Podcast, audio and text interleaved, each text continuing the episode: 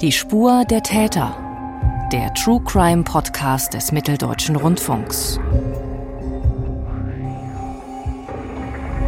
Zwei Männer fahren ein Autorennen auf dem Kurfürstendamm in Berlin. Für die Fahrer ein Nervenkitzel.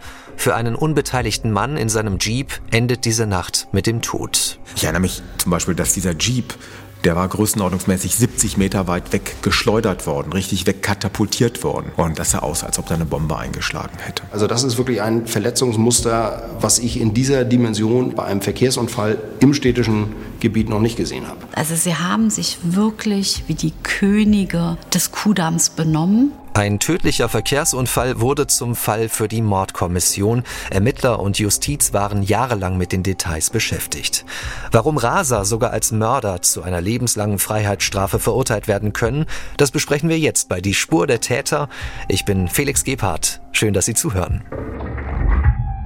Und die Details hat mein Kollege Guido Holz mitgebracht.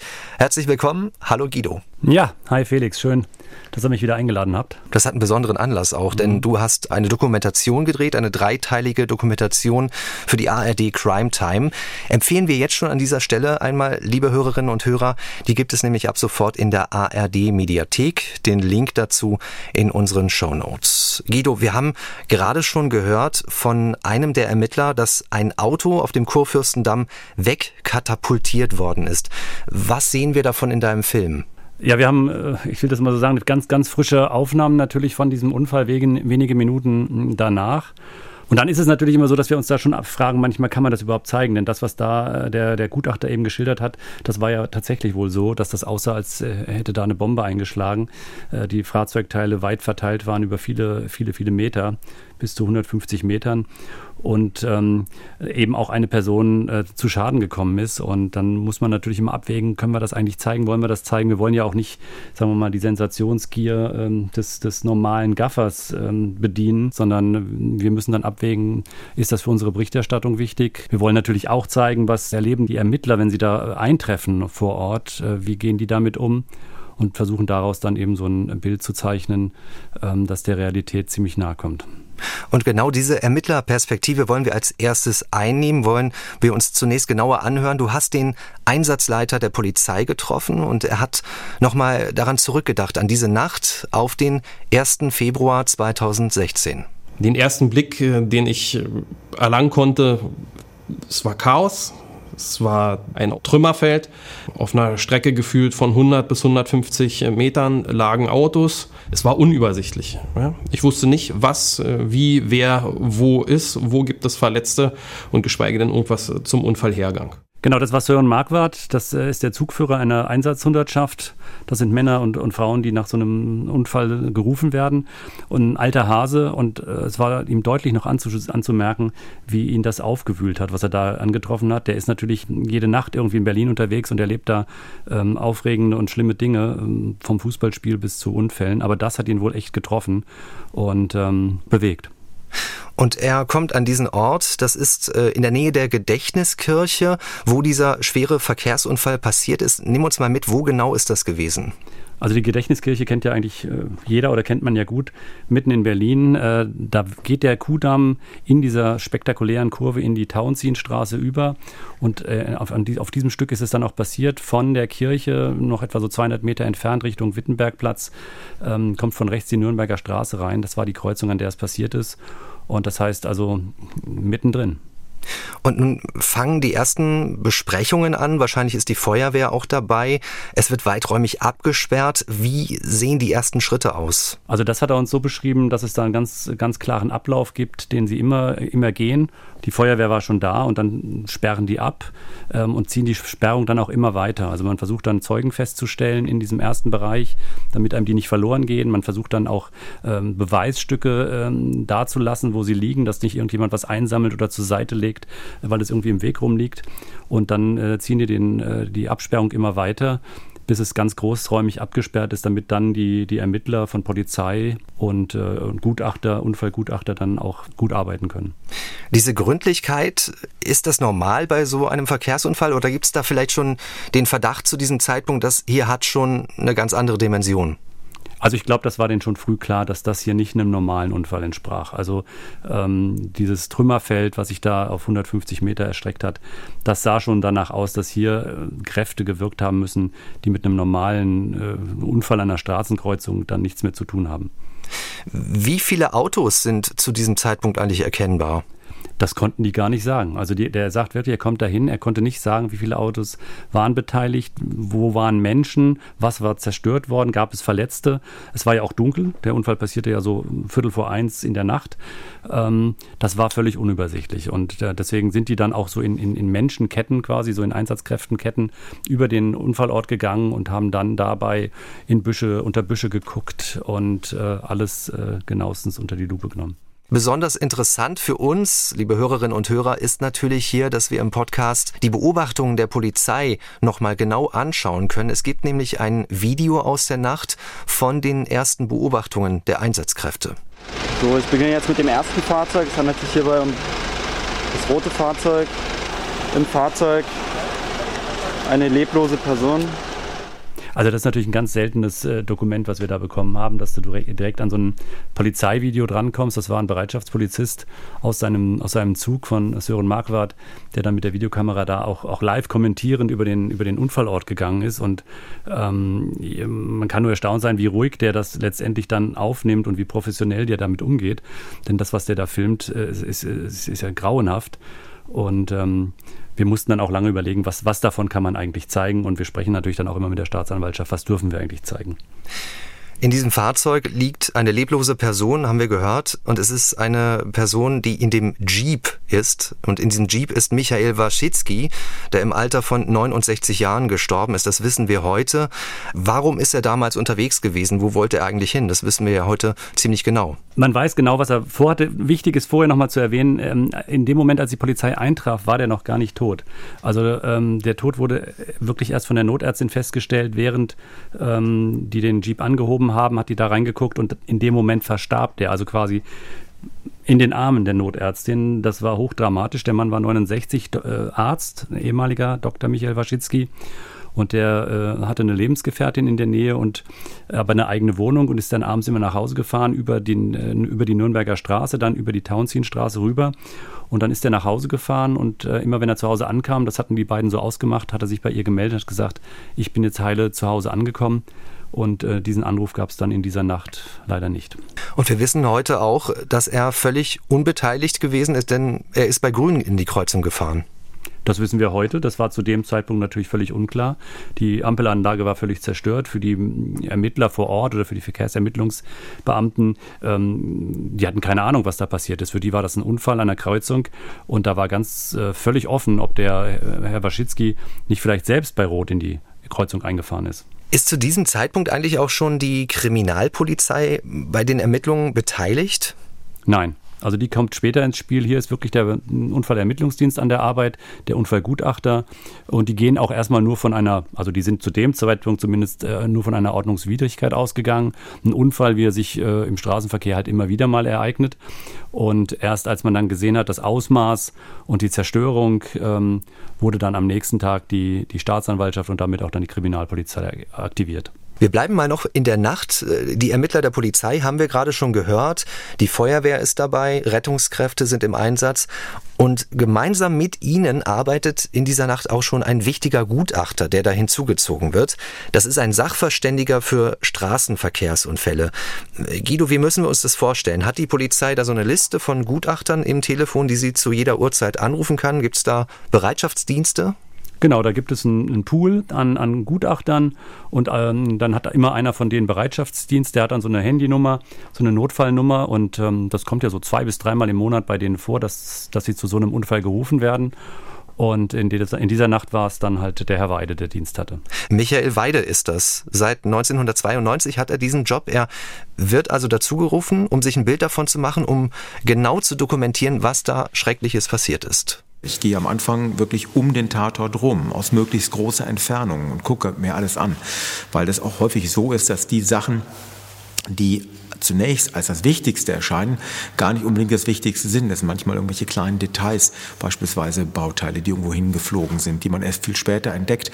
Und damit man sie nicht erst viel später entdeckt und nachher zuordnen muss, gibt es ein Gesamtbild, so dass ich mich also wie so eine in so einer Schneckenform nach und nach immer mehr auf den eigentlichen Tatort konzentriere und der Hauptort ist dann der Kollisionsort. Und man hat schon gesehen, dass das Ausmaß der Beschädigung an den Fahrzeugen und das Spurenbild, also die, wie weit das Splitterfeld sich ausgebreitet hatte, dass das einen Eindruck hatte, wie man ihn in Berlin eigentlich nicht erlebt. Das sah aus, als wäre es im Unfallort auf einer Landstraße, wo ähm, so ein Disco-Unfall passiert ist, die Leute viel zu schnell unterwegs gewesen sind. Ich erinnere mich zum Beispiel, dass dieser Jeep der war größenordnungsmäßig 70 Meter weit weg geschleudert worden, richtig wegkatapultiert worden.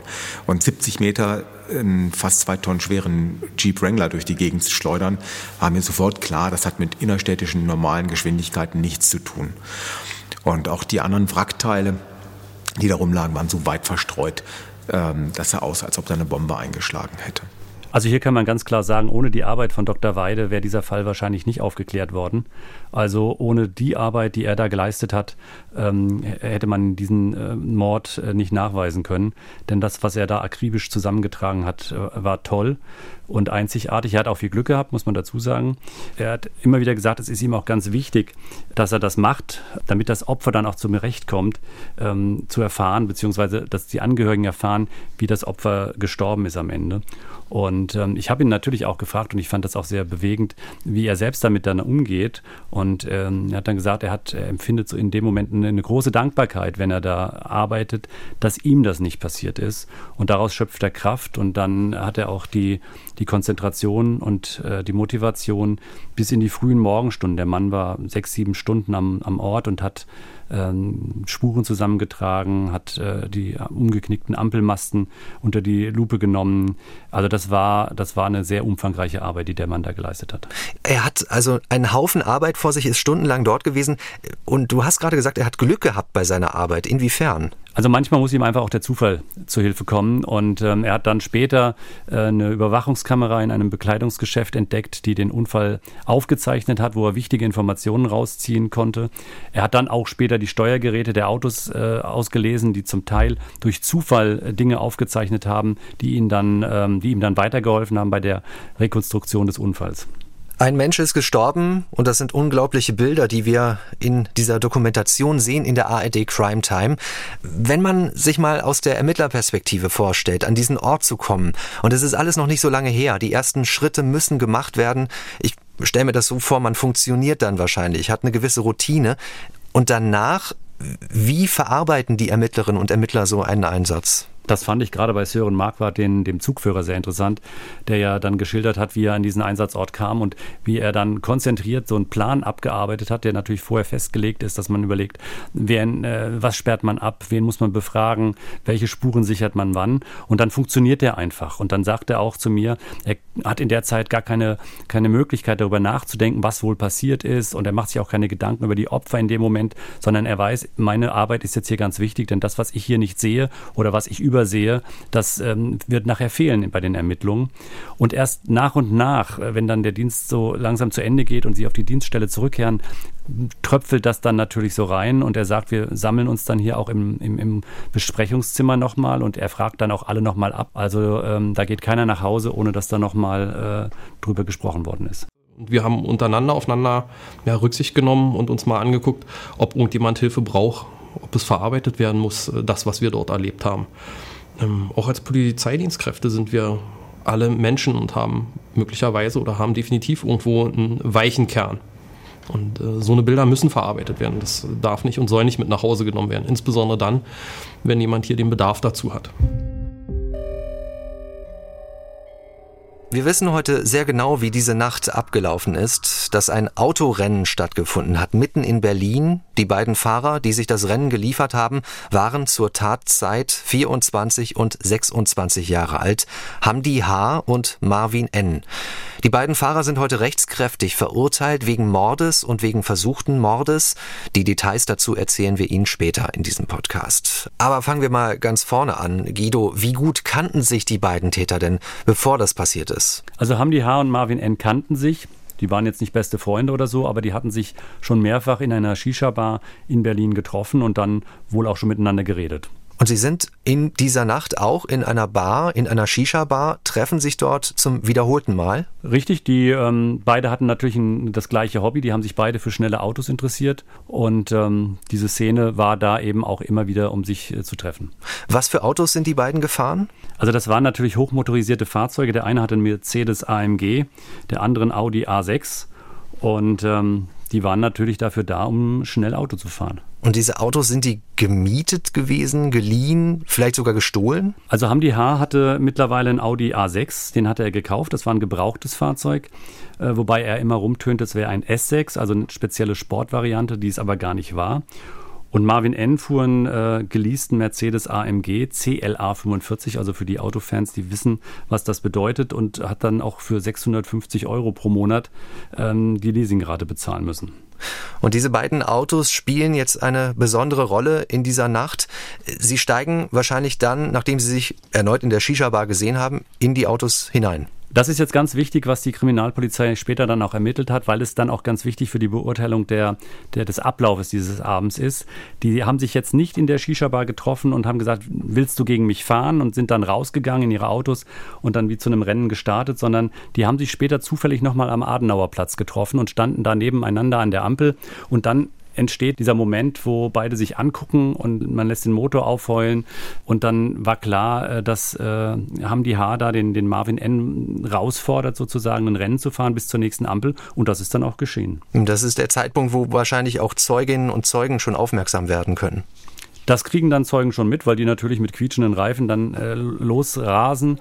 Und äh, die Kriminalpolizei beschrieb dann auch später Zeugen, die dann beobachteten, dass die beiden erstmal ganz langsam fuhren, um sich dann noch ähm, so ein bisschen anzufixen und damit auch den Verkehr aufhielten. Also eigentlich ist diese ganze Phase, es geht, also der ganze, das ganze Rennen geht über zweieinhalb Kilometer ähm, bis, zum, bis zur Gedächtniskirche und die sind eigentlich auch schon ganz wichtig. Also dieses Rennen darf man nicht erst ab der Gedächtniskirche betrachten, sondern auch die zwei Kilometer vorne weg. Marvin N. hat hatte noch eine Beifahrerin im Auto, die das dann auch später ähm, genau wiedergab, dass sich ihr Freund, der Marvin N., immer wieder gewundert hat, dass äh, das Hamdi H.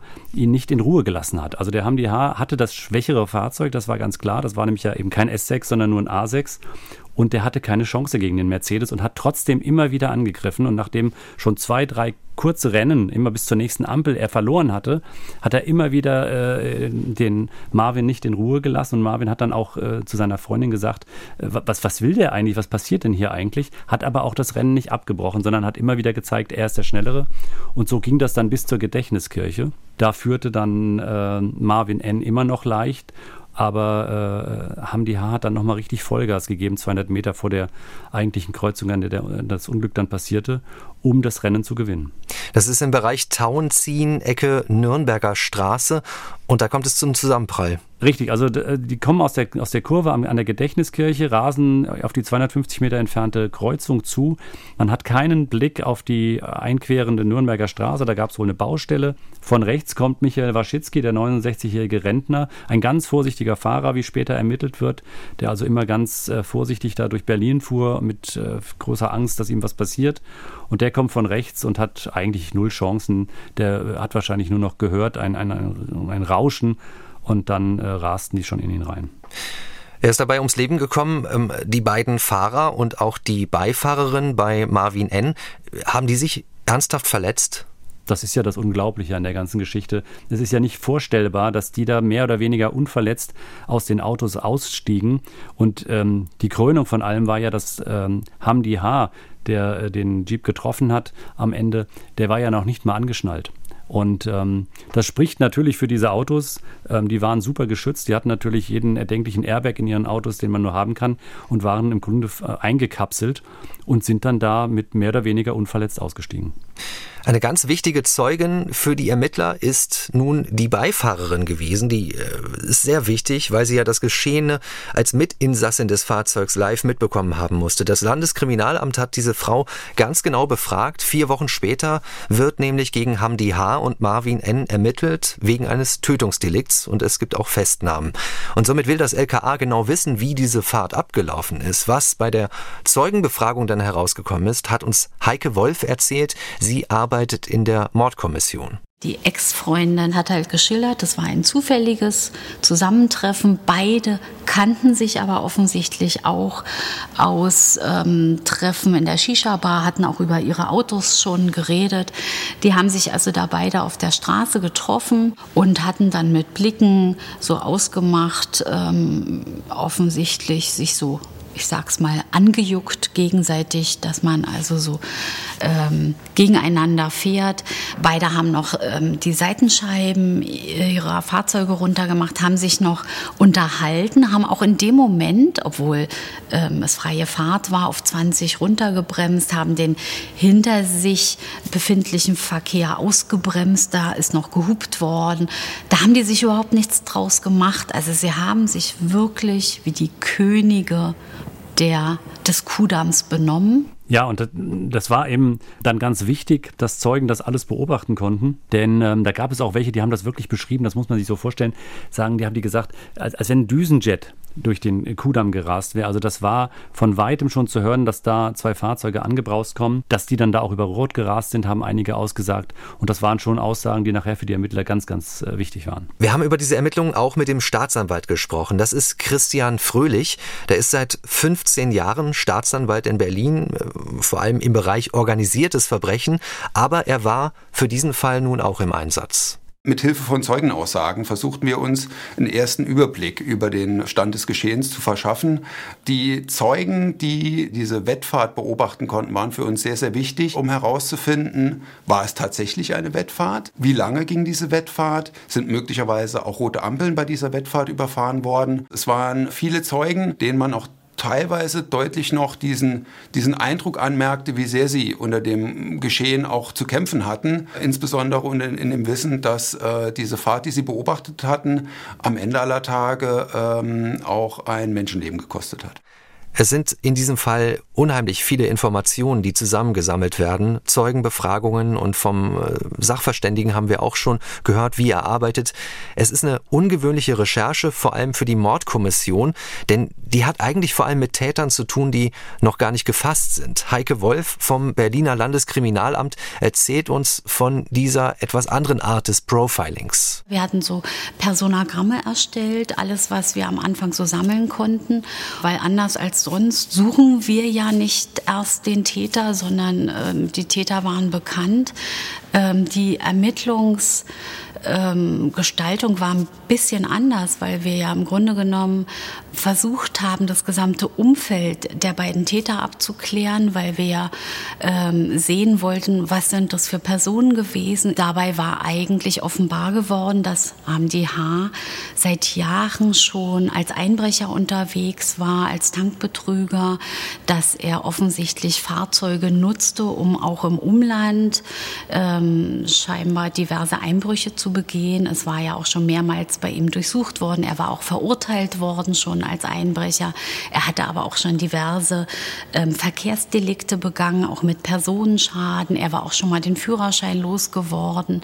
Nebenbei hat er Hartz IV als Sozialunterstützung bekommen. Er hat nie nachweislich irgendwie gearbeitet. Also haben die Haar, muss man sagen, da war ganz klar, das ist nicht nur ein Kudammraser und ein Mensch, der völlig verantwortungslos durch die Gegend fährt, sondern es zeigte sich auch, dass er ansonsten keinerlei Regeln beachtet hat. Und er saß in dem Auto, das dann mit dem Jeep kollidiert ist. Was haben die Ermittler zusammengeschrieben über Marvin N., der in dem anderen Auto gesessen hat? Also Marvin N. war ja ein bisschen jünger, zwei Jahre jünger als äh, Hamdi H. und äh, in Berlin geboren hatte, die, hatte das Gymnasium wohl nach der 12. Klasse verlassen und dann als Zeitsoldat angeheuert. Dort hat man ihn nicht weiter beschäftigt nach vier Jahren und er ist dann in so einem Sicherheitsdienst gelandet ähm, und hatte dann, äh, konnte dann nicht weitermachen, weil er dann in U-Haft gelandet ist, weil dann der Unfall dazwischen kam. In der ARD Crime Time gibt es dazu auch noch eine Einschätzung einer Verkehrspsychologin, die auch in die Ermittlungen mit einfließt. Sie ist für den Fall eingesetzt worden. Jacqueline Bechli-Bietri aus Zürich. Sie hat diese Untersuchung gemacht und was da genau passiert, erklärt sie uns selbst. Der Ablauf einer verkehrspsychologischen Untersuchung, der ist eigentlich immer relativ ähnlich. Man führt ein längeres Gespräch über die, über die Vorfälle und man macht Tests. Bei den Tests gibt es äh, Leistungstests in dem Sinne, dass man erfassen will, wie, wie gut ist die Selbstregulationsfähigkeit der Person. Es geht vor allem darum zu schauen, ob die Person eine Aufgabe schnell mit einer gewissen Geschwindigkeit und aber auch mit einer gewissen Genauigkeit lösen kann. Dann haben wir bei Hamdi zusätzlich noch einen Intelligenztest gemacht. Ich, das hat sich, diese Frage hat sich für mich aufgedrängt, weil, weil man das Verhalten ja derart hirnrissig war, dass man sich tatsächlich fragen muss, hat er ein Intelligenzproblem? Hamdi H. hat ja Migrationshintergrund, hatte seinen Hauptschulabschluss, konnte er irgendwie verspätet nachholen. Und im Intelligenzprofil zeigte sich, dass er diese Aspekte der Intelligenz, die sehr stark schulabhängig sind, die, in denen hat er nicht so gut abgeschnitten. Aber die Aspekte, die, wo der schulische Einfluss nicht so groß ist, da war er ziemlich gut. Das hat die sehr eindrucksvoll geschildert, ihre, ihre Unterredung mit Hamdi H. in der, im Gefängnis. Die war ja vom, von der Verteidigung beauftragt. Also das ähm, war jetzt gar nicht von der Staatsanwaltschaft, ähm, sondern der hat freiwillig sich ähm, begutachten lassen sozusagen, weil natürlich die Verteidigung auch gehofft hat, dass es da irgendwelche Entschuldigungsgründe gibt, die das irgendwie das, Ver das Verhalten erklären konnten. Die gab es natürlich nicht und Hamdi H. hat sich völlig selbst überschätzt, hat dann auch zu ihr wohl gesagt, sie müssten einmal mit mir mitfahren, damit sie sehen, wie gut ich Auto fahre ähm, und hat dann auch geschildert, dass er tatsächlich der Überzeugung war, dass er auf Kilometer im Voraus äh, voraussehen konnte, wie sich Verkehre entwickeln, wo Autos queren, wo nicht und war immer der Meinung, er, er ist jeder Situation äh, gewachsen.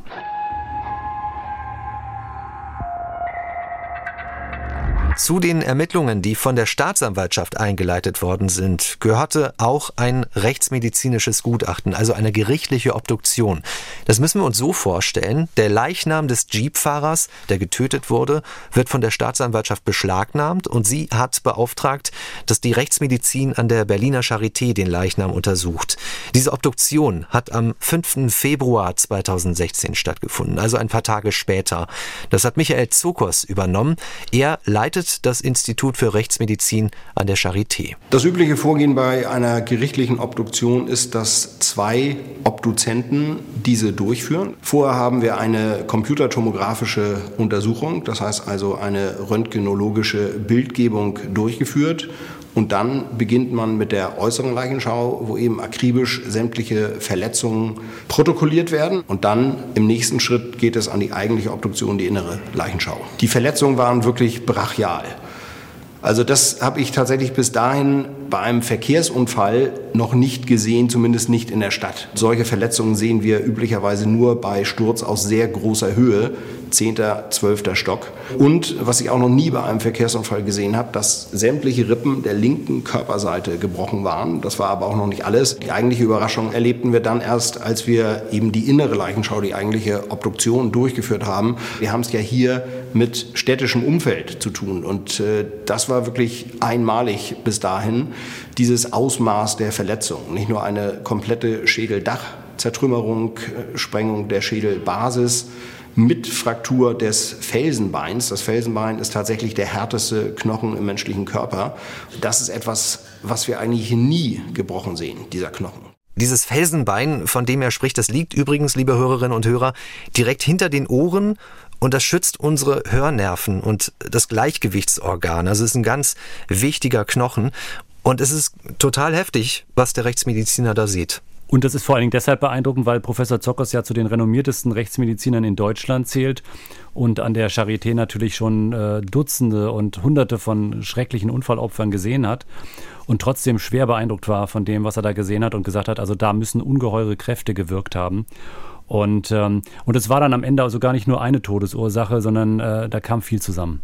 Die Todesursache in diesem Fall war ein massives Schädel-Hirntrauma, nämlich eben eine völlige Fraktur fast sämtlicher Schädelknochen, auch Sprengung des linken Augenhöhlendaches, der Schädelbasis, des Schädeldaches, äh, also mit entsprechenden Hirnverletzungen, wobei man sagen muss, auch wenn er nicht diese schweren Kopfverletzungen gehabt hätte, wäre er mit Sicherheit trotzdem verstorben, weil sämtliche gebrochenen Rippen auf der linken Körperseite auch die linke Lunge angespießt haben und es auch zu einem Bruch des linken Oberschenkelknochens kam, durch den eben Knochenmark und Fett in den Körperkreislauf eingeschwemmt wurde. Also in so einer Eindrücklichkeit, wie er das da geschildert hat, mit welchen Knochen und welche äh, Schädelregionen betroffen waren, äh, das war äh, auch bei den Dreharbeiten dann schon gar nicht mehr so schön, das alles zu hören.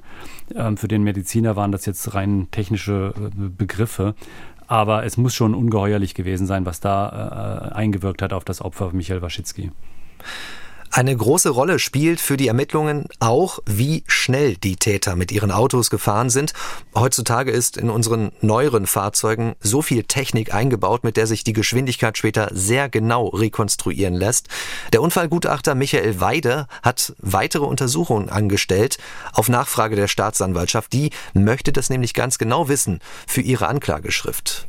Das Schöne war, ich erinnere mich noch so genau daran, wie der Staatsanwalt von mir wissen wollte, Herr Dr. Weide, äh, wie schnell war denn jetzt äh, der, der Audi? Und dann sagte ich, naja, ich kann das grob überschlagen. Wir haben einen ganz ähnlichen Crashversuch gemacht und allein um den Jeep wegzukatapultieren, die Energie, die der Audi haben muss, um den Jeep wegzukatapultieren, die Schäden am Jeep zu erzeugen und die Schäden an sich selbst zu erzeugen. Das bedingt eine Geschwindigkeit des Audis von etwa 130 Stundenkilometer im unteren Bereich. Also die Frage, wie schnell die Autos unterwegs gewesen sind, er sagt mindestens Tempo 130. Der untere Bereich, also betrifft den Audi, der den Jeep gerammt hat. Lässt sich denn für dieses und das andere Fahrzeug noch genauer eingrenzen, wie viel die Maximalgeschwindigkeit gewesen ist? Ja, und das war natürlich extrem wichtig für später. Der Gutachter konnte feststellen, wie schnell Marvin N. in seinem Mercedes war, weil Marvin N. mit extrem hoher Geschwindigkeit schon in die Kurve am, an der Gedächtniskirche eingefahren war. Und dabei wäre er fast aus der Kurve geflogen. Und das ist der Moment, wo das Steuergerät im Mercedes, der ein sehr modernes Auto war, sofort angesprungen ist, weil der damit gerechnet hat, dass jetzt ein Unfall passiert. Und dann zeichnen die die nächsten Sekunden auf. Und somit hatte er genau die Daten von der Gedächtniskirche bis zur Kreuzung an der Nürnberger Straße und konnte genau nachvollziehen, wie schnell Marvin N. unterwegs war und mit welcher Geschwindigkeit er in die Kreuzung eingefahren ist. Und weil Marvin ein kleines bisschen langsamer war am Ende, äh, wusste er natürlich, dass ähm, Hamdi H. in seinem Audi mindestens jetzt also 160 km/h gefahren ist auch nach oben hin konnte er das abgrenzen, weil Hamdi H. von der Kurve an der Gedächtniskirche nur eine entsprechende Geschwindigkeit noch erreichen konnte. Also seine Geschwindigkeit musste am Ende zwischen 160 und 170 km/h gelegen haben. Und das nächste Puzzleteil, was da dazu kommt, in dem Audi, ist das Airbag-Steuergerät. Das kann man nämlich auch später auslesen. Also Michael Weide, der Unfallgutachter, erklärt uns, dass aus diesem Moment des Aufpralls, wenn dieses Airbag herausplatzt aus dem Lenkrad, noch weitere Daten ausgelesen werden können. Aus dem Airbag-Steuergerät des Audis haben wir die Daten bekommen, die uns gesagt haben, wie hoch der Geschwindigkeitsverlust war. Das Geschwindigkeitsverlust heißt, um wie viel wird ein Auto während des Stoßes langsamer. Diese Informationen, die gibt es schon seit 30 Jahren in allen Autos mit Airbag-Steuergerät. Und dann war klar, der Audi konnte nicht langsamer als 160 gewesen sein. Das passte gar nicht. Und schneller als 170 hätte er nicht sein können, weil er ja nur 165 kW Motor hatte und von der Kurve bis zum Kollisionsort nicht schneller hätte fahren können. Ja, also das war schon eine enorme Arbeit, die der Gutachter da geliefert hat, zumal der ja auch ganz andere Daten noch zu Gesicht bekommen hat. Der Tachometer zum Beispiel von dem Mercedes zeigte äh, am Ende 212 km/h an. Also da musste er auch erstmal mit klarkommen, wo kommen diese 212 km/h her. Das passierte, weil der Wagen abgehoben ist, äh, nachdem er zusammengestoßen ist und die Räder dann freigedreht haben und entsprechend schnell drehten und dann eben diese Geschwindigkeit angezeigt haben. Also so ein Gutachter muss auch die ganze Zeit auf der Hut sein und auch Daten äh, richtig einordnen. Und das war in diesem Fall eine tolle Arbeit, die der gemacht hat und ähm, die nachher ganz, ganz wichtig wurde. Kann man auch äh, genau sagen, inwiefern das Gas oder die Bremse getreten wurde in solchen Situationen? Also im Audi natürlich nicht, da wurde nichts aufgezeichnet, aber da ja bei Marvin N dieses Steuergerät mitlief, konnte man äh, also in Zehntelsekunden genau nachvollziehen, was hat der Fahrer wann wie gemacht. Und man hat dann gesehen, dass allein auf diesen 250 Metern Richtung Kreuzung Marvin N. zweimal vom Gas gegangen ist, ganz kurz, um es kurz danach sofort wieder durchzutreten. Also ähm, auch er wollte am Ende, am Ende dieses Rennen nicht verlieren und hat äh, Vollgas gegeben. Welche Schlüsse haben die Ermittler daraus gezogen? Für die war dann ganz klar, dass sich ähm, Marvin N. natürlich immer wieder entschlossen hat, dieses Rennen nicht verloren zu geben und ähm, bis zum Ende mitzurasen. Ähm, da fragt man sich vielleicht auch, was ist denn eigentlich schlimmer am Ende? Geht man zweimal vom Gas und gibt nochmal Gas oder wie bei Hamdi H., der wahrscheinlich das Gas ja die ganze Zeit voll durchgedrückt hat. Hat am Ende aber auch gar keine Rolle gespielt. Die beiden wollten nicht aufgeben, die wollten nicht abbremsen, die wollten als Erster äh, über diese Straßenkreuzung. Das sind ganz wichtige Details später für den Prozess, liebe Hörerinnen und Hörer, denn diese offenbar ganz bewussten Entscheidungen, die sind wichtig für die Anklage der Staatsanwaltschaft. Also dieses Treten des Gaspedals spielt eine Rolle bei der Unterscheidung zwischen Vorsatz und Fahrlässigkeit und damit hängt die zentrale Frage ja zusammen. Wollten haben die H und Marvin N tatsächlich einen Menschen töten? Der Unfallgutachter beschreibt, zu welchen Ergebnissen er dabei gekommen ist. Weil ich habe mir überlegt, das ist ja eigentlich wie russisch Roulette, ja? Wenn ich in so eine Kreuzung reinfahre, wo ich nicht gucken kann und dann kann man ausrechnen, wie hoch ist die Wahrscheinlichkeit, da jemanden zu treffen. Wie macht man das? Naja, es gibt durchschnittliche Fahrzeuglängen, durchschnittliche Geschwindigkeiten und es gibt durchschnittliche Anzahl an Fahrzeugen, die einen Knotenpunkt passieren. Und mit diesen Zahlen konnte man ausrechnen, dass die Wahrscheinlichkeit auf ein Fahrzeug zu treffen 1 zu 28 bis 1 zu glaube 36 ist das gewesen. Wenn das einmal gut gegangen ist und die hatten ja zu dem Zeitpunkt nach den Zeugenaussagen ja schon mehrere rote Ampeln passiert, dann muss mir klar sein, dass das nicht ewig gut gehen wird. Damit ist mir dann noch immer mehr klar geworden, eigentlich wirklich so bei diesen Überlegungen dazu zur Wahrscheinlichkeit, dass das nicht wirklich gewollt, aber zumindest billigend in Kauf genommen ist, dass dabei jemand ums Leben kommt. Was er zuletzt gesagt hat, billigend in Kauf genommen, das ist genau die Schwelle zwischen Fahrlässigkeit und Vorsatz. Also das ist eine Formulierung, bei dem jedem Juristen, jeder Juristin klar wird, hier geht es um den sogenannten Eventualvorsatz. Das ist der bedingte Tötungsvorsatz. Genau, also hier geht es darum, dass den beiden klar war, dass was passieren kann, aber dass sie dann mit dieser Information eben unterschiedlich umgehen können. Also man kann sagen, okay, ich weiß, dass da jetzt was passiert und ich bin mir aber sicher, es passiert nicht. Oder ich sage, es ist mir egal. Und hier gehen die Ermittler davon aus, dass die beiden ähm, wirklich das akzeptiert haben, dass etwas passieren kann. Und damit sind wir beim bedingten Vorsatz und damit äh, beim Tötungsvorwurf. Hm. Sie halten es ernsthaft für möglich.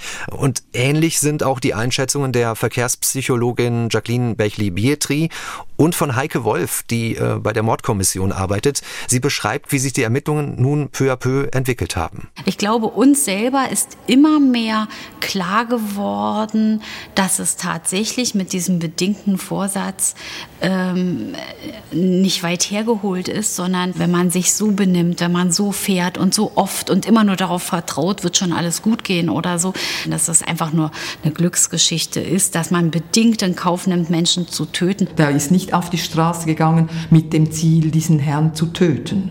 Das, das steht gar nicht zur Debatte. Aber sein Verhalten war ganz sicher so, dass er damit mit seinem Verhalten billigend in Kauf genommen hat, eine Person oder sogar 10 oder 20 Personen zu töten, weil wenn man die Situation wirklich anschaut am Kudamm, dann ist es eigentlich, kann man indirekt von Glück reden, dass nur eine Person gestorben ist. Und das, was die ähm, Verkehrspsychologin hier sagt, das dürfte der Verteidigung ja überhaupt nicht in die Karten gespielt haben. Nee, denn hier verlassen wir natürlich dann auch den Bereich von Fahrlässigkeit, sondern, äh, sondern widmen uns hier wirklich dem Vorsatz. Also hier geht es darum, dass man das ähm, in Kauf genommen hat und ähm, nicht verhindern wollte. Die Staatsanwaltschaft hat nun viele Beweise gegen die Raser gesammelt. Wir haben aus der Rechtsmedizin die Obduktionsergebnisse. Ein Sachverständiger für Verkehrsunfälle hat alle Details rund um die Fahrzeuge dokumentiert. Auch die Einschätzungen einer Psychologin haben wir zuletzt gehört. Die Ermittler gehen also nicht mehr von fahrlässiger Tötung aus, sondern von einem bedingten Tötungsvorsatz. Und im nächsten Schritt zur Anklage entscheidet sich die Staatsanwaltschaft tatsächlich dazu, wegen Mordes anzuklagen. Das ist etwas Besonderes gewesen, erklärt uns der Berliner Staatsanwalt Christian Fröhlich. Es war die erste Mordanklage, die meines Wissens in einem solchen Verfahren erhoben wurde.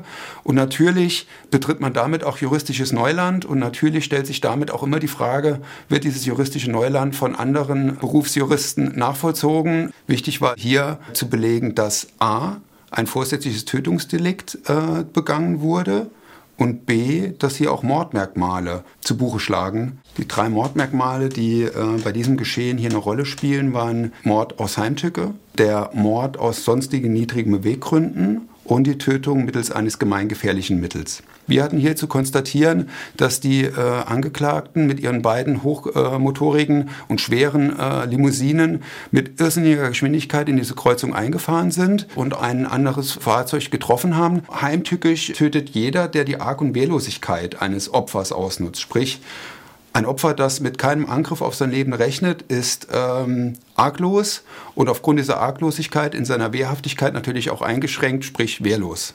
Das war hier bei dem Geschädigten zweifelsfrei der Fall. Äh, er fuhr als berechtigter Straßenverkehrsteilnehmer in die Kreuzung bei Grün ein und musste nicht damit rechnen, dass von seiner linken Seite auskommend zwei äh, Autos auf ihn zurasen. Das ist das Mordmerkmal der Heimtücke, hat uns Staatsanwalt Christian Fröhlich nun ausführlich erklärt. Der Jeepfahrer ist arg und wehrlos gewesen als er dabei grün in die Kreuzung eingefahren ist. Und auch das gemeingefährliche Mittel hat er beschrieben. Das waren die Fahrzeuge. Genau. Und ich glaube, das war auch unstrittig. Die waren so wahnsinnig schwer und hochmotorisiert, dass man da gesagt hat, dass die haben die als Waffen eingesetzt und das ist auch äh, unstrittig. Uns fehlt noch in der Aufzählung das dritte Mordmerkmal. Genau, wir haben hier noch den niedrigen Beweggrund äh, als Mordmerkmal. Und hier hat man eben angenommen oder argumentiert, dass es dieses Gewinnen wollen um jeden Preis, ähm, dass man das als solches ansehen kann und dass das auch ganz wichtig war. Und das hat auch ähm, Hamdi H. in seiner Vernehmung geschildert. Der hatte Freunde, die auf dem am Wittenbergplatz warteten und äh, er wollte denen äh, als, als Held, als Gewinner gegenüberstehen und hat dem alles untergeordnet. Und äh, das hat dann das Gericht und das beziehungsweise beziehungsweise auch der Staatsanwalt als niedrigen Beweggrund eingestuft. Und mindestens eines dieser Mordmerkmale muss vorliegen, damit so ein Totschlag, also das vorsätzliche Töten eines anderen Menschen auch als Mord qualifiziert werden kann. Und man hat jetzt damit Neuland betreten. Das ist schon erwähnt worden vom Staatsanwalt, der hier versucht hat, das Gericht zu überzeugen mit seiner Argumentation. Wie haben nun die Anwälte von Hamdi H. und Marvin N., also die Verteidigung dagegen argumentiert? Na, da war einer der Hauptpunkte natürlich, dass man gesagt hat, ähm, das kann so nicht gewesen sein, denn die beiden haben sich ja auch selbst in Gefahr gebracht. Also die mussten ja selbst damit rechnen, sich zu verletzen, wenn nicht gar oder auch äh, dabei tödlich umzukommen. Und das würde dem schon äh, widersprechen. Aber da hat äh, die Staatsanwaltschaft ziemlich schnell abgewunken und gesagt, das, das, das kann nicht gewesen sein. Und das hat auch, ähm, haben die H. wiederum auch vor der Gutachterin erzählt. Er war sich eigentlich ziemlich sicher, dass er ein, ein, ein sehr sicheres Auto fährt. Und er war wirklich fest überzeugt, überzeugt, ähm, das hat er auch geschildert, dass er selbst bei einem Unfall ähm, nicht zu Schaden kommt, weil sein Auto eben über alle möglichen modernen Mittel verfügt, die so einen, so einen Unfall abmildern. Und man hat ja am Ende auch gesehen, der Haar ist unangeschnallt gefahren und dann unverletzt aus seinem Auto rausgestiegen. Der hatte einfach nicht ähm, die Angst.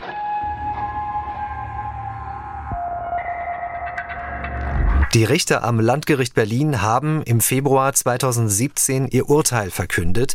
Die Mordmerkmale sind in ihren Augen erfüllt gewesen. Niedrige Beweggründe, der Einsatz eines gemeingefährlichen Mittels und die Heimtücke, alle drei. Damit sind Hamdi H. und Marvin N. die ersten Raser in Deutschland, die im Zusammenhang mit einem illegalen Autorennen wegen Mordes verurteilt worden sind. Für den Staatsanwalt Christian Fröhlich war das ein eindrucksvoller Moment. Nach der Verkündung des Urteils ging ein Raunen durch den Gerichtssaal. Einerseits aus Erleichterung äh, aus Seiten der Angehörigen des äh, Getöteten. Es ging aber auch ein deutliches Raunen aus der Reihe der Angehörigen der Angeklagten durch den Gerichtssaal, die es bis dato äh, vermutlich nicht wahrhaben konnten und wollten, dass hier möglicherweise tatsächlich eine lebenslange Freiheitsstrafe am Ende aller Tage zu Buche steht. Der Angeklagte Hamdi H. deutlich emotionaler als sein Mitangeklagter, war ob des Urteils deutlich erbost. Er äh, fiel dem Richter auch beim Rahmen der Urteilsverkündung ins Wort, musste an der einen oder anderen Stelle eingefangen werden. Sprich, bei ihm war eine deutliche Gefühlsregung äh, zu erkennen, ganz im Gegenteil zu Marvin N. Haben die beiden Verurteilten denn an irgendeiner Stelle um Entschuldigung gebeten, Reue gezeigt, irgendwas in diese Richtung? Also dazu hat uns der Sohn des Opfers, ähm, Maximilian Waschitzki, äh, geschildert, dass er bis heute auf eine Entschuldigung wartet oder auf ein Zeichen der Reue. Da kam bis heute nichts und das ist das, was ihn auch stark belastet. Um die juristischen Details in diesem Fall hat es jahrelang dann Streit gegeben. Diesen Weg durch die Instanzen besprechen wir an dieser Stelle nicht im Einzelnen, sondern wir fassen es kurz zusammen, liebe Hörerinnen und Hörer. Es gab mehrere Revisionsverfahren am Bundesgerichtshof und deshalb kam es immer wieder zu neuen Verhandlungen vor dem Landgericht Berlin. Das war 2019, 2021. In diesen Jahren wurde derselbe Fall erneut entschieden. 2019 äh, haben die Verteidiger Revision eingelegt und dem wurde auch stattgegeben.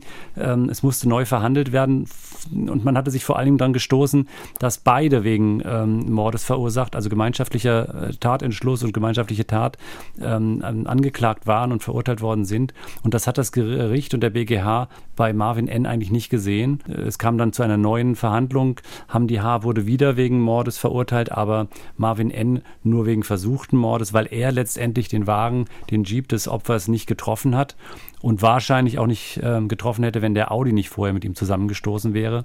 Das heißt, vom äh, Vorsatz her hat man das gleich beurteilt, aber ähm, es ist eben nicht zu der Tat gekommen und damit bleibt es beim versuchten Mord. Und dieses Verfahren hat sich noch bis zum Januar 2022 hingezogen. Welche Strafe hat er nun wegen versuchten Mordes bekommen?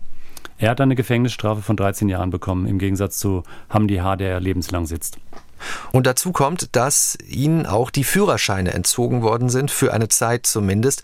Und wir wollen auch an dieser Stelle erwähnen, es gibt seit 2017 eine Gesetzesverschärfung, eine Änderung im Strafgesetzbuch. Da sind illegale Straßenrennen inzwischen als Straftat genannt. Das ist also nicht mehr wie bisher eine Ordnungswidrigkeit. Die Paragraphen 315d und 315f StGB seien hier mal beispielhaft genannt. Da steht unter anderem, dass die Teilnahme an einem Kraftfahrzeugrennen bestraft wird mit bis zu zehn Jahren Haft. Und das wird also auch bei der Strafzumessung immer eine Rolle spielen in solchen Fällen. Was bedeutet nun dieses Urteil ganz allgemein, Guido? Müssen Autofahrerinnen und Autofahrer, die sich nicht an das Tempolimit halten, müssen alle Raser damit rechnen, wegen Mordes verurteilt zu werden? Ja, also ich sag mal so, es ist dann äh, tatsächlich auch so, man muss noch nicht mal ein Rennen gegen jemand anderes fahren. Also selbst wenn du mit deiner eigenen Geschwindigkeit unangemessen hoch durch so eine Innenstadt bretterst, ähm, wirst du nach Paragraph 315d äh, verurteilt oder angeklagt zumindest. Ähm, es wird immer sehr individuell zu beurteilen sein, ob das dann am Ende Mord ist. Aber wenn jemand zu Schaden kommt, dann äh, hast du mit zehn Jahren Haft zu rechnen. Ähm, das ist ja auch nur gerecht. Ich sage mal, bis, bis zu dem Zeitpunkt, bis 2017 war es eben so, dass viele dieser Fälle als fahrlässige Tötung äh, verurteilt wurden und dann auch noch zur Bewährung ausgesetzt worden sind. Ähm, da war natürlich ein großes Loch zwischen einer Ordnungswidrigkeit, mehr oder weniger, ja, und, einem, und einer fahrlässigen Tötung bis hin zum Mord. Und das ist, glaube ich, mit Paragraph 315d jetzt ganz gut ähm, geschlossen worden. Naja, und es geht immer um diese Frage, ist es noch die Fahrlässigkeit oder Vorsatz? Und die wird man nur im Einzelfall feststellen können. Deswegen auch ähm, äh, jeder Mordvorwurf wird ganz genau geprüft werden müssen. Da werden, kommt es auf die Täterpersönlichkeiten an, auf, ihren, auf, ihren Umf auf ihr Umfeld, auf ihr Wollen. Also das wird man äh, nicht ganz allgemein sagen können, sondern da wird jeder Einzelfall genau geprüft werden müssen. Das hat die verschiedenen Schwurgerichtskammern am Landgericht Berlin ja auch immer wieder neu beschäftigt in diesen Jahren. Es geht da um jedes Detail im Einzelfall. Die Sprecherin der Berliner Strafgerichte, Lisa Jani, hat uns das nochmal genauer auf den Punkt gebracht. Das heißt nicht, dass jeder Raser auch gleich ein potenzieller Mörder ist. Aber es kommt schon sehr genau auf die Umstände an. Und dieses Urteil zeigt eben, dass ähm, der Mordparagraph in allen Lebensbereichen auch gilt und dass man auch als Raser, wenn man einen anderen Verkehrsteilnehmer tötet, dass man hinterher auch als Mörder dastehen kann.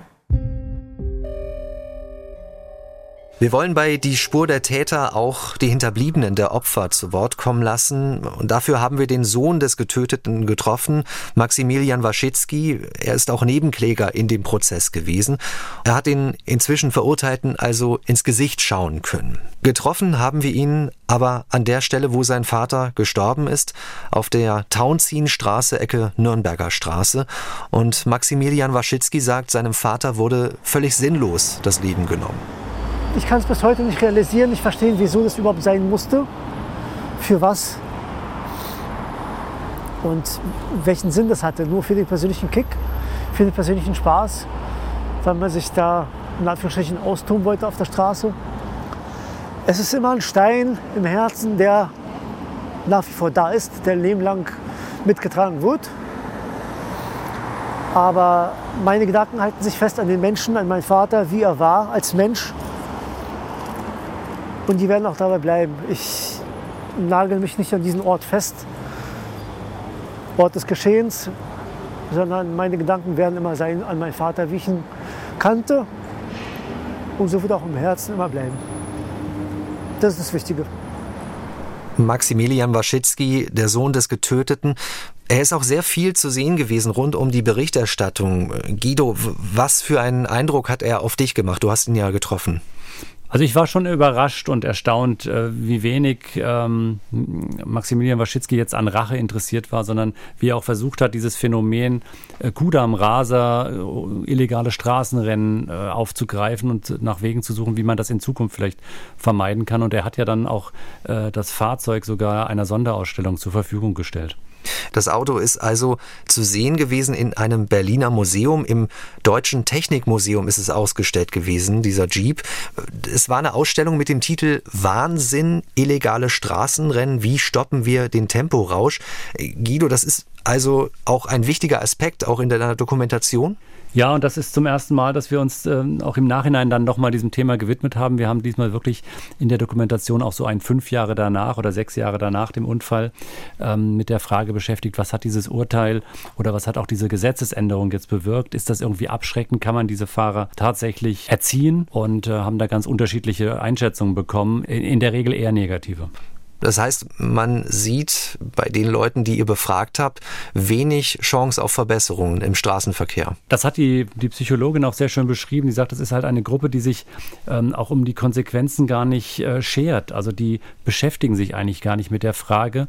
Und es gab auch von einem Kriminalexperten ähm, den Einschub, dass, die, dass man auch überlegen muss, wie hoch ist denn die Wahrscheinlichkeit, dass ich erwischt werde. Also die Fahrer beschäftigen zwei Fragen, werde ich bestraft und werde ich überhaupt erwischt? Und wenn die Wahrscheinlichkeit sehr gering ist, dass ich überhaupt erwischt werde, dann mache ich mir auch erst gar keine Gedanken darüber, was dann passiert. Also äh, da gab es dann eben auch äh, Menschen, die dafür plädiert haben, man muss einfach viel mehr äh, Geschwindigkeitskontrollen und Überwachungssysteme durch die Polizei oder die, die Ordnungsämter installieren. Auch der Staatsanwalt Christian Fröhlich äh, ist natürlich mit dieser Frage beschäftigt. Was bleibt von diesem Kudam-Raser-Fall? Also wird dieses Urteil eine abschreckende Wirkung haben? Als persönlicher Eindruck von diesem gesamten Verfahren bleibt für mich hängen, dass es jedenfalls wert ist, auch mal juristisches Neuland zu betreten, ähm, dass es sich lohnt, möglicherweise auch Rechtskonstruktionen neu zu denken, auch Paragraphen äh, neu äh, zu denken und neu zu interpretieren. Ich hoffe, dass ich mit äh, dieser Verurteilung ein Zeichen setzen konnte. Ich hoffe, dass sich einige, die äh, auf den Straßen in Berlin und auch bundesweit unterwegs sind, diese Verurteilung als Warnung dienen lassen und von ihrem irrsinnig gefährlichen Verhalten Abstand nehmen und sich überlegen, ob sie weiterhin über diese Straßen rasen wollen oder nicht. Tatsächlich beziehungsweise für mein Privatleben bleibt hängen, dass ich mich von diesem Geschehen nie ganz frei machen kann, werden kann. Es bleibt immer der Moment ähm, Spaziergang am Kurfürstendamm. Es wird nie den Moment geben, dass ich nicht an dieses Verfahren denken werde. Das ist interessant.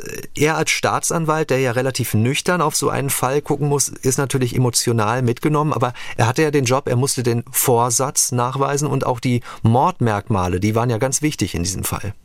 Und das äh, ist ihm hervorragend gelungen. Man muss ja dazu sagen, er war ja der, der Erste, der das versucht hat, aus so einem, aus so, einer, aus so einem Unfall einen Mordvorwurf ähm, zu konstruieren. Und das geht eben nur, wenn du diesen bedingten Vorsatz nachweisen kannst und wenn du die Mordmerkmale als erfüllt ansiehst. Und das rauszuarbeiten, ähm, war eine tolle Arbeit. Da hat ihm der Gutachter Weide natürlich bei geholfen. Und dass das am Ende dann auch in diese Strafverschärfung und in diese neuen Strafparagraphen äh, geführt hat, ist natürlich prima, denn damit wird eine Lücke geschlossen zwischen dieser fahrlässigen Tötung, die es bisher war, und Mord und äh, wird dann hoffentlich auch die abschrecken, die ähm, äh, da völlig rücksichtslos und mit absolut überhöhten Geschwindigkeiten durch die Innenstädte brettern.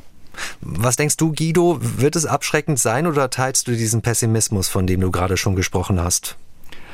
Ich glaube, das muss man, da, da, muss man abwarten. Es gab ja viele, viele Fälle mittlerweile seit 2017 ähm, Ermittlungsverfahren in Berlin. Ich glaube, mittlerweile sind 670 äh, Raser auch verurteilt worden in äh, Berlin Ähm, das heißt, das bewirkt, glaube ich, schon was in der Masse dann auch. Und dann gibt es natürlich viele Ansätze. Also ähm, die Kriminalexperten sagen auch immer wieder, wieso ist es denn eigentlich möglich, dass 18-jährige 600 PS Autos fahren? Äh, warum gibt es keinen Stufenführerschein?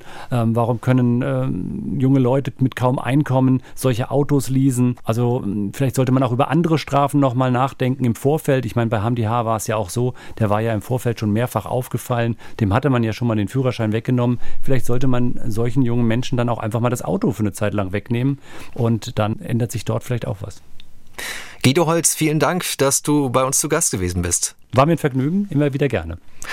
Deine Filme, deine Dokumentation können wir sehen in der ARD Crime Time. Auf den Spuren der Kudam Rasa finden Sie als Link in unseren Show Notes. Das ist der Beschreibungstext zu dieser Episode.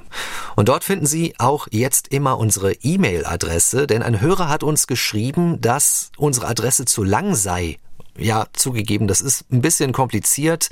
Die-Spur-der-Täter mit ae at mdr.de.